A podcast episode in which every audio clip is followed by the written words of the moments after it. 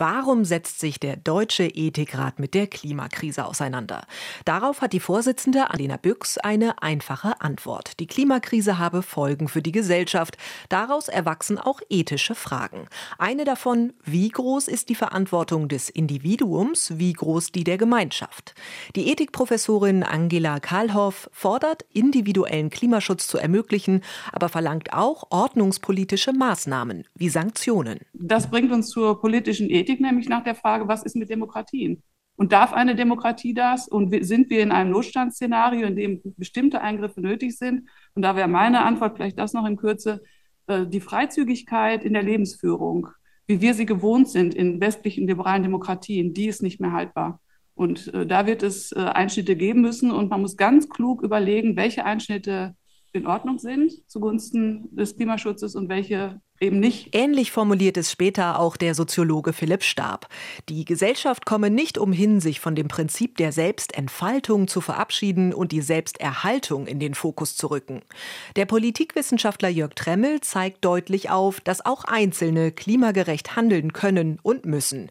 Er fordert aber vor allem mehr Gerechtigkeit gegenüber künftigen Generationen. Wir müssen Demokratie erweitern, aus meiner Sicht, um einen Zukunftsrat. Also wir müssen tatsächlich eine Vertretung künftiger künftiger Generationen in unsere politische Architektur einbauen. Und das ist eine Erweiterung des Gewaltenmodells. Neben Legislative, Exekutive und Judikative hätten wir dann so eine Konsultative. Das könnte also ein Weg sein, um auch in Demokratien ähm, diese, diese Zukunftsinteressen zu berücksichtigen. Auch die jüngsten Klimaproteste werden thematisiert.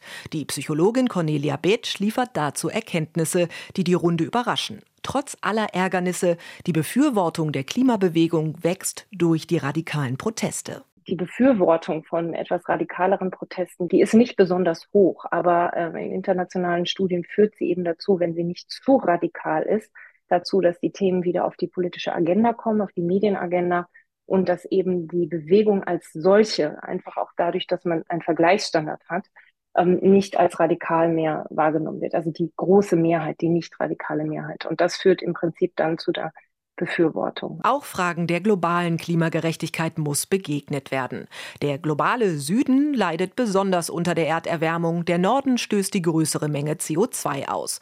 Um der Lage überhaupt noch Herr zu werden, müsse der Kohlenstoff aus der Erdatmosphäre geholt und gespeichert werden, sagt Ottmar Edenhofer, Direktor des Potsdam Instituts für Klimafolgenforschung.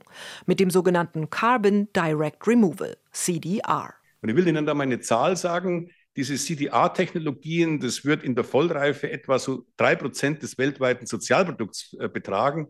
Das heißt, wir müssen uns im Grunde genommen so eine Art planetarische Müllabfuhr vorstellen, die wir dann nochmal als einen großskaligen Sektor aufbauen. Was neue ethische Fragen mit sich bringen werde.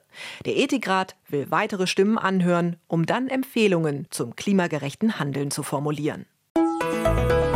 Inforadio vom Rundfunk Berlin-Brandenburg.